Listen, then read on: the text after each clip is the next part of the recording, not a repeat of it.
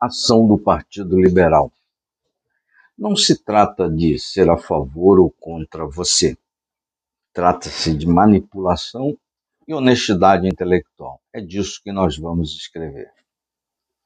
É sobre isso que nós vamos conversar. Todos nós que apoiamos Bolsonaro somos de direita e queríamos um outro desfecho no jogo mas convivemos com várias teses de fraude, desde o termo da eleição e mesmo antes. Parte da direita acredita piamente que houve manipulação das urnas no processo eleitoral. De concreto, pessoal, de concreto, nós temos um processo eleitoral maculado, manchado por uma interferência desmedida do Tribunal Superior Eleitoral. São perseguições dos apoiadores do presidente Bolsonaro que tiveram um efeito nas urnas.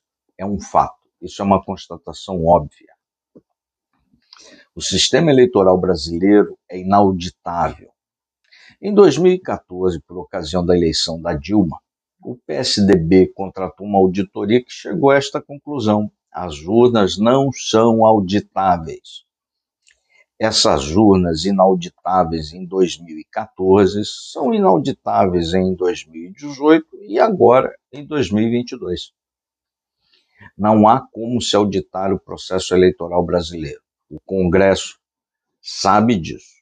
Os políticos sabem disso. Enquanto o Congresso não aprovar o aprimoramento das urnas, toda eleição do Brasil será passível de inúmeras teorias e todas permitirão qualquer construção teórica, plausíveis ou não. Depende de como você enxerga o processo como um todo.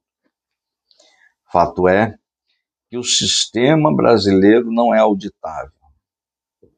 Esperamos que a nova legislatura, agora que se inicia em 2023, corrija esse absurdo. O voto tem que ser secreto. No entanto, o seu resultado tem que ser extremamente transparente.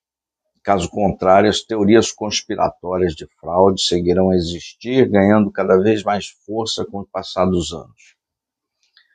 O pedido do Partido Liberal serve muito mais para manter a militância nas ruas do que provocar alguma mudança no cenário. O líder do governo na Câmara, deputado federal Ricardo Barros, do Paraná, foi categórico aspas, expectativa de que o TSE dê qualquer decisão a favor de Bolsonaro é zero. Fecha aspas. Palavras do líder do governo do Bolsonaro na Câmara. A base política no governo sabe que a chance é zero. Pode até pedir anulação de 67 milhões de votos, 250 mil urnas mas sabem que não levarão. Valdemar fez o jogo político, encaminhando o pedido para dar alguma satisfação às pessoas que estão na rua e creem que o processo foi fraudado, mantendo a militância acesa. Lembro que as pessoas na rua têm o direito de estarem se manifestando livremente e de forma ordeira, como já é uma tradição da direita. Não há crime nenhum.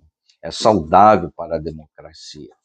A atitude criminosa é iludir a boa-fé das pessoas com falsa promessa de que algo com, que não irá acontecer, mesmo sabendo que esses indivíduos serão processados, oprimidos civilmente e criminalmente pela ditadura togada com toda a aquiescência dos seus representantes eleitos por essa mesma a militância que está na rua.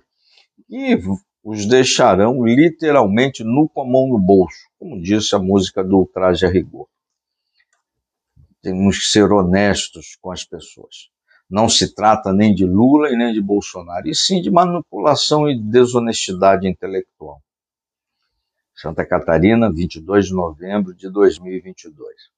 Seguimos firmes no nosso propósito de mostrar como a política funciona para que você se defenda do sistema e de maus políticos. Abdicar o direito de pensar é impensável.